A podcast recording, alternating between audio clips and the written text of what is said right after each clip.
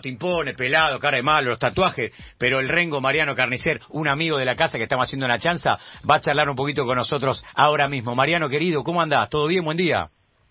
Hola, buenos días, Pablito. ¿Cómo estás? Buenos días a la mesa. ¿Cómo están? Qué serio, ¿Qué no me contestaste nada de la barbaridad que dije. ¿eh? Igualmente no, pero pará, porque es mentira esto que dijiste. Upa, ¿eh? Porque upa, yo upa, pesaba upa. 70 kilos en esa época cuando jugábamos al fútbol. ¿eh? Ah, ¿viste? Ahora cambió la película. ¿Viste, Fernando? Ahora corre más, es más fácil todavía ahora. Ah, No, o sea, es- estás admitiendo que saliste corriendo de varios lugares, como dice acá. Era, era chico, era flaco, era chico.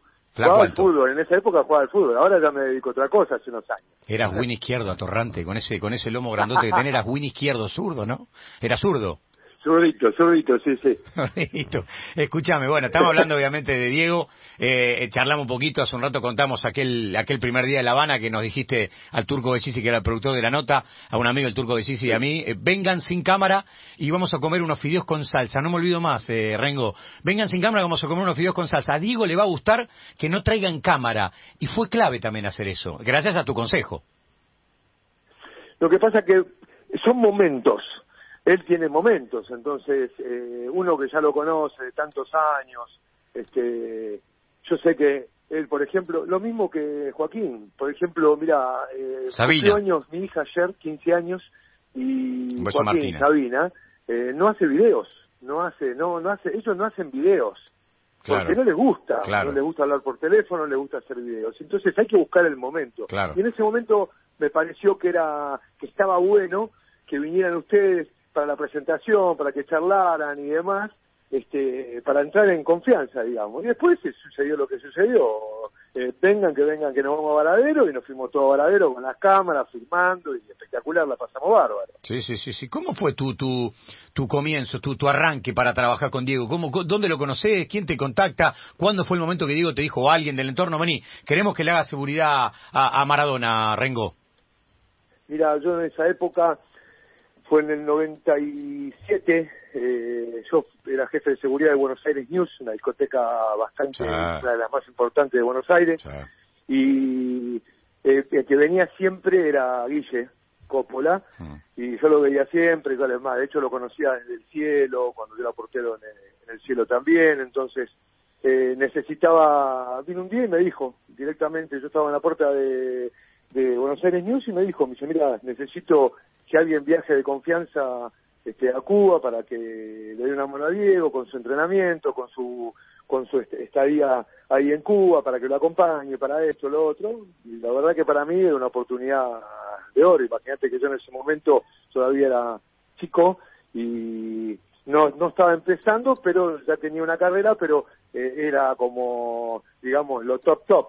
Eh, ir a trabajar con Maradona a Cuba, yo había el viaje más este, más largo que había hecho era, había sido Mar del Plata en colectivo. Imagínate que, este, que me llevaran a Cuba en avión y ir a vivirme allá y después pasarme los años que me pasé, para mí fue algo extraordinario. Como siempre dije, eh, para mí fue una oportunidad única, fue una oportunidad de crecimiento laboral hacia mí, por una cuestión de que después de eso se me abrieron un montón de puertas, Claro. por eso siempre el agradecimiento hacia con él, este, y la lealtad obviamente, por una cuestión de que más allá de la amistad que tengo con él, eh, eh, me hice muy conocido gracias a eso en el ambiente de la seguridad. Entonces, este, obviamente que es un amigazo y se lo quiere mucho. Mm. Hoy tenés tu propia empresa de seguridad. Eh, eh, mucha gente que si te está escuchando en la radio dice, ¿cuál es? ¿Vieron el, el pelado grandote tatuado que aparece en un montón de canchas junto, junto a Diego ¿Sabe- Armando Maradona? ¿Sabés dónde, que habla con nosotros. ¿sabés dónde quedó muy, muy retratado? ¿Dónde? En el pico Maradona Tevez. Sí, Estabas, en- pegado. estabas, estabas casi me- en primer plano, casi casi metías un pico entre los, entre los dos, Es eh, casi estaban los tres ahí. Es verdad, es verdad. Si, si no, ni me imaginé que iba a suceder eso, olvídate. Porque antes se había acercado eh, Guanchope a saludarlo, se había acercado otro de los chicos también que no me acuerdo quién era. Ah, Villa, que lo había saludado, y después, bueno, de última vino Carlitos. Mm. Sí. Y ni me lo imaginaba, eso justo, justo fue justo. Me, me encantó tu cara de, de, de- de- entre sorpresa y decir, no, yo no puedo creer lo que está pasando acá. Te reías, era una, una, una- un gesto como, como diciendo, este, mirá lo que estoy viendo a- acá en este momento. Y claro, estabas ahí al lado. Rengo, ¿nos podés contar? Yo- no, perdóname, ¿nos podés Que contar? la- Carlitos sí. lo conocía, Perdón, eh, yo a Carlitos lo conocía porque le hice el casamiento a Carlitos. Ah, Ah, mira. Cuando se casó acá en San Isidro, la seguridad del casamiento lo hicimos nosotros. Entonces, tenía una relación ya, eh, lo había saludado antes, de- antes del partido Ah, y demás, está por bien, eso bien, no me imaginé que iba a hacer esto. Rengo, ¿nos podés contar el día que no podían salud en un hotel de, de Nápoles, creo que era, y te llevaste a Diego eh, a Cococho? Eso fue eh, en el aeropuerto, en Fiuchi. Y eh, nosotros habíamos bajado del avión, y Diego había dormido todo el, todo el viaje, y cuando salimos, él siempre que bajaba de los aeropuertos quería ir al baño. Siempre. siempre agarraba necesidad, iba al baño. Y cuando nos metemos en el baño, estaba en ese momento, estaba conmigo en el viaje, había venido Guillermo, y había venido el gato Santos. Uh, el había arquero. viajado con nosotros. Aquel ¿Te arquero. acordás del gato Santos? Sí, claro, arquero argentino Junior y Boca, por ejemplo. ¿El loco Santos Exacto. Era? el gato Santos. El gato. El gato, el gato, Santos. Y nos metimos adentro del baño y cuando viene Guillermo me dice, Mariano, mirá que hay un montón de periodistas, que esto que el otro. Cuando me asomo, este, había por lo menos, no sé, unos 500 periodistas en la puerta de vidrio y nosotros teníamos que pasar por ahí porque tenían una, una limusina esperándonos eh, afuera Mm. y, y hablo con el comandante de la policía y me dice no quédate tranquilo este que no va a pasar nada nosotros tenemos este ahí pusimos una fila de hombres para que eh, para que él pueda pasar tranquilo y cuando miro de costado toda la fila esa de hombres que le había puesto estaban todos con papel y lápiz en la mano. Obviamente que era papel y un autógrafo la misma policía. Diego había ido habíamos llegado a, a Roma después de no sé cuántos años de no haber ido entonces era todo un boom y me acerco al baño y le digo, escúchame, le digo, mirá que, digo, va a ser complicado salir. Dije, eh, o una de dos, o salís vos caminando, o te subís arriba a cococho mío y salimos como sea. Dice, dale, dale, dale, dale. Y salimos del baño, se subió a cococho conmigo y arrancamos y empezamos a correr. Yo corriendo y él arriba, y a los manotazos porque nos, de- pero de todos lados. Hasta que llegué a la, hasta la limusina y lo tiré, lo, lo tiré, textual, literal, lo tiré para adentro de la, de la limusina y arrancamos, porque no podíamos salir. Qué La verdad que fue bastante complicado. Esa, pero, Pero pero- bueno, era, la- era después de muchos años de haber, eh, de haber no ido a Italia, cuando Roma. fuera, fuimos al programa de Rafael Acarrá, a la Oh. apertura del programa de Rafael Acarrá. Uh, Sí, sí. Pero esa- Que lo vinieron a visitar al, al camarín, lo vino a visitar todos los jugadores de, de Napoli. La gran parte vinieron todos a, a visitarlo, a saludarlo, porque hace un montón que no venía. Qué fuerte. ¿Esa fue la peor que, que tuviste que pasar? O sea, el momento más este más complicado de cuidarlo a Diego, ¿no? No, no, hubo varias, hubo varias. Imagínate que estuve en Colombia viviendo dos meses, este, Colombia un lugar en ese momento, hoy por hoy, el dólar era uno, eh, era súper picante, súper picante, de hecho, nos habían, cuando nosotros íbamos de, eh, habíamos ido de Cartagena, eh, nos mandaron un avión privado a Cuba, en Cuba salimos, y no me olvido nunca más porque fue mi segundo o tercer viaje en avión, Mm. y nos mandaron un avión eh, privado para seis pasajeros. Con, eran los dos pilotos, eh, Guillermo, Diego, eh, mi socio y yo, los cuatro. Fa. Y nos agarró una tormenta en el medio, pero una tormenta que el, el avión subía y bajaba, subía y bajaba, y, pero era infernal. Y lo- yo lo miraba a Diego y a Guillermo, Mm. ellos con cara de asustados. Y claro. Y le digo a Guillermo, le digo, escúchame, le digo, si están asustados ustedes, que tienen 150 millones de horas de vuelo, le digo, yo que la tercera vez que me subo, digo, no sé qué hacer acá adentro. Y claro. Así que llegamos llegamos a, a Cartagena, nos vinieron a buscar, hay unos amigos de, de Diego, y yendo para, para Medellín, eh, en el medio de la, de la ruta, nos para una, una alcabala, se le llamaba en ese momento, eh, y bajan de los morros como 30, 40 Ah, bueno. con, con escopetas, ametralladoras. Ah, bueno. Abajo, abajo, abajo, empezaron a gritar abajo, abajo, nosotros íbamos en una camioneta, abajo, abajo, Sí. abajo, nos bajamos, ¿verdad? Los primeros que bajamos fuimos nosotros. Sí. Este, Diego se quedó dentro del auto y nos pusieron contra la contra la contra la camioneta, nos empezaron a palpar de armas, Ah, bueno. nos dieron un par de cachetazos ahí en el, en el- y imagínate qué íbamos a hacer. Yo estaba de seguridad, imagínate que le dice, "No, yo de seguridad no soy. Yo soy el eh, no soy seguridad de Diego, soy el profe de educación física." Claro. Claro, está bien. Viste bien. Cuando lo vieron a Diego, uno de ellos que lo vio a Diego, le dijo Pelusa, se dio vuelta y empezó a gritar Pelusa, Pelusa, Pelusa, y Diego bajó del auto, de la camioneta donde estábamos, y todos le empezaron a pedir autógrafo. Qué locura. Y nos dejaron ir, nos dejaron ir, lo dieron un abrazo, lo abrazaban, Qué todos, nos fuimos arriba de la camioneta, gracias, gracias, gracias, nos, fu- nos fuimos. Imagínate que eh, va hablando mal y pronto, el culo se llenó de preguntas.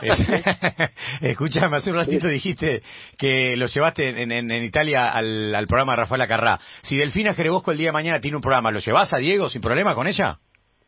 Sí, claro, ¿cómo que no? Obvio, ¿cómo que no? Delfi. Rengo, querido, ¿cómo andás? Primero, ¿Qué se te ve ¿Cómo hermoso en la tele. Las veces que te hemos visto, te hemos visto bárbaro. No tan lindo, más Eh, o menos. No, se lo ve bien, se lo ve sexy, no hinches, no seas celoso. Eh, te quería preguntar, mira, antes de que salgas al aire le, le decía a los chicos, ¿cómo será que todos los días, no sé, haya gente, digo, vas caminando, ¿no? Se emociona uno, se emociona otro, te pide una foto, y ya es normal. Vos que tuviste con él en determinados momentos, eh, en los viajes, acá, más joven, menos joven, lo que sea, ¿está bueno ser él? ¿O decís, uy, qué bajón, toda la vida ser así? ¿Cómo lo ves desde tu óptica? Está bien, ¿eh? Muy buena pregunta.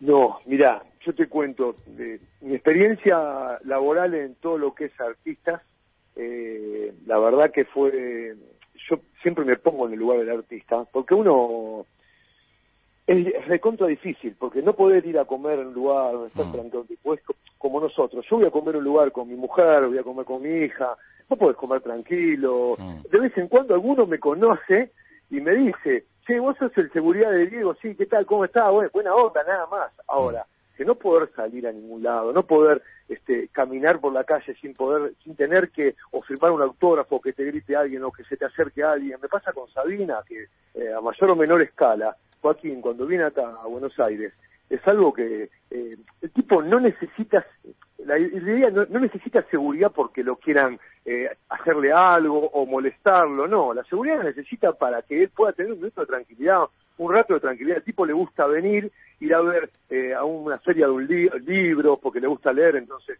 va a ver libros y llegar y, uy, Joaquín, una foto, Joaquín esto, o Diego esto, Diego otro. Es la verdad que bastante insoportable. Claro. A mí, sinceramente, no me gustaría ser ellos, la verdad que no. Este, obviamente que eh, el ser famoso te lleva a otro a otra historia, digamos. La realidad, yo creo que esto eh, y según en qué país también, porque no en todos los países, Eso no todos los personajes. ¿eh? He viajado mucho con el tema de mi laburo y no con todos los personajes no es igual. Diego es un tipo que es muy agradable cuando le piden un autógrafo, una foto. eh, él nunca se fastidia. Eh, obviamente que como toda persona tiene días, pero por lo general el tipo es eh, va, firma, se saca foto, no es un tipo complicado. ¿Dónde la, digamos, ¿Dónde la ¿no? pasaste mal con Diego Rengo sacando a Argentina? ¿En qué lugar dijiste, bueno, acá estaba fastidioso y acá lo volvieron loco? ¿Te acordás? Mirá, eh, nosotros cuando fuimos a Chile a un programa, que no me acuerdo Chile. qué programa fue, en Chile también estuvimos, porque él estaba fastidioso, eh, ya, ya, había, ya había llegado fastidioso, y en, porque le habían pedido, no, le habían, no nos habían dejado pasar al VIP de- del aeropuerto, eh, para dejarnos pasar al VIP nos habían pedido eh, fotos y remeras firmadas, y Diego eso es lo peor que le podés hacer, eso es lo peor que le podés hacer. Mirá. Si él, si vos venís y se lo pedís de buena onda, lo más probable es que lo haga. Ahora, que le pongas un requisito, Claro. olvidate, como Claro. es él, no hay ninguna chance. Y- no hay ninguna chance. Rengo, y cuando está y cuando está fastidioso, ¿qué hay que hacer con Diego?